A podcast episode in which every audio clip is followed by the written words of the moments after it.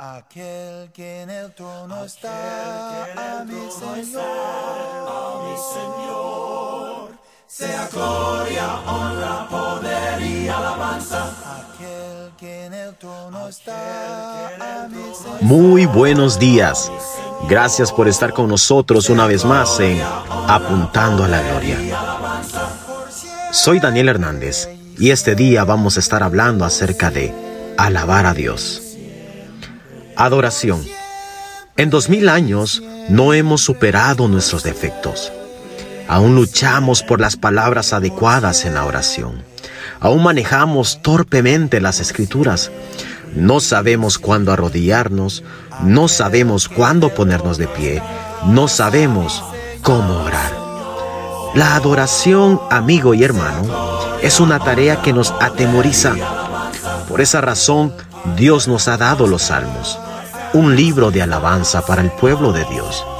Esta colección de himnos y peticiones está enlazada por un hilo, un corazón que tiene hambre de Dios. Algunos salmos son desafiantes, otros son reverentes, algunos son para cantar, otros son para orar. Algunos son intensamente personales, otros están escritos como si el mundo entero los fuera a repetir. Dios desea que cada uno de nosotros le alabemos en espíritu y en verdad, haciendo sacrificios de labios que confiesen su nombre. La palabra de Dios dice en Salmos capítulo 95, versículos 6 y 7 lo siguiente.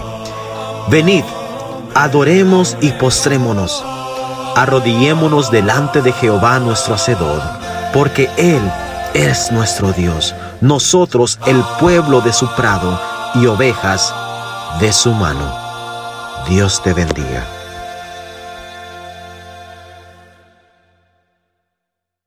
Hay una lucha dentro de mí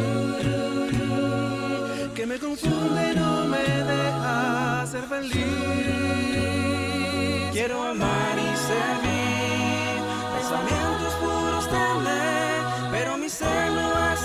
Buenos días. Gracias. Gracias por una vez más regalarnos de tu tiempo y estar en Apuntando a la Gloria.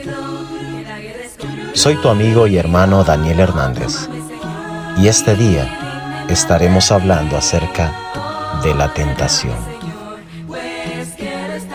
Estoy de pie. Estoy de pie a pocos pasos de un espejo y veo el rostro de un hombre que falló, que le falló a su Creador.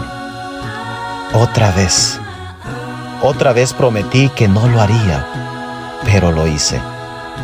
Estuve quieto cuando debí ser valiente. Me senté cuando debí mantenerme erguido. Si esta fuera la primera vez, sería diferente, pero no lo es. ¿Cuántas veces puede uno caer y esperar que lo levanten? Tus ojos miran al espejo y ven a un pecador, a un fracasado, a un incumplidor de promesas. Pero mediante la fe, miras al espejo y ves a un hijo pródigo. A un hijo pródigo con vestiduras elegantes, que lleva el anillo de la gracia en un dedo y el beso del Padre en el rostro. Tus ojos ven tus faltas, tu fe a tu Salvador. Tus ojos ven tu culpa, tu fe ve su sangre.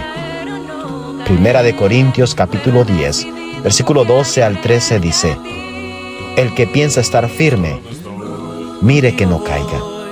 No os ha sobrevenido ninguna tentación que no sea humana pero fiel es Dios, que no os dejará ser tentados más de lo que podéis resistir, sino que dará también juntamente con la tentación la salida para que podáis soportar.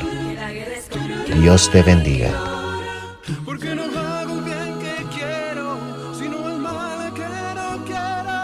es una lucha permanente.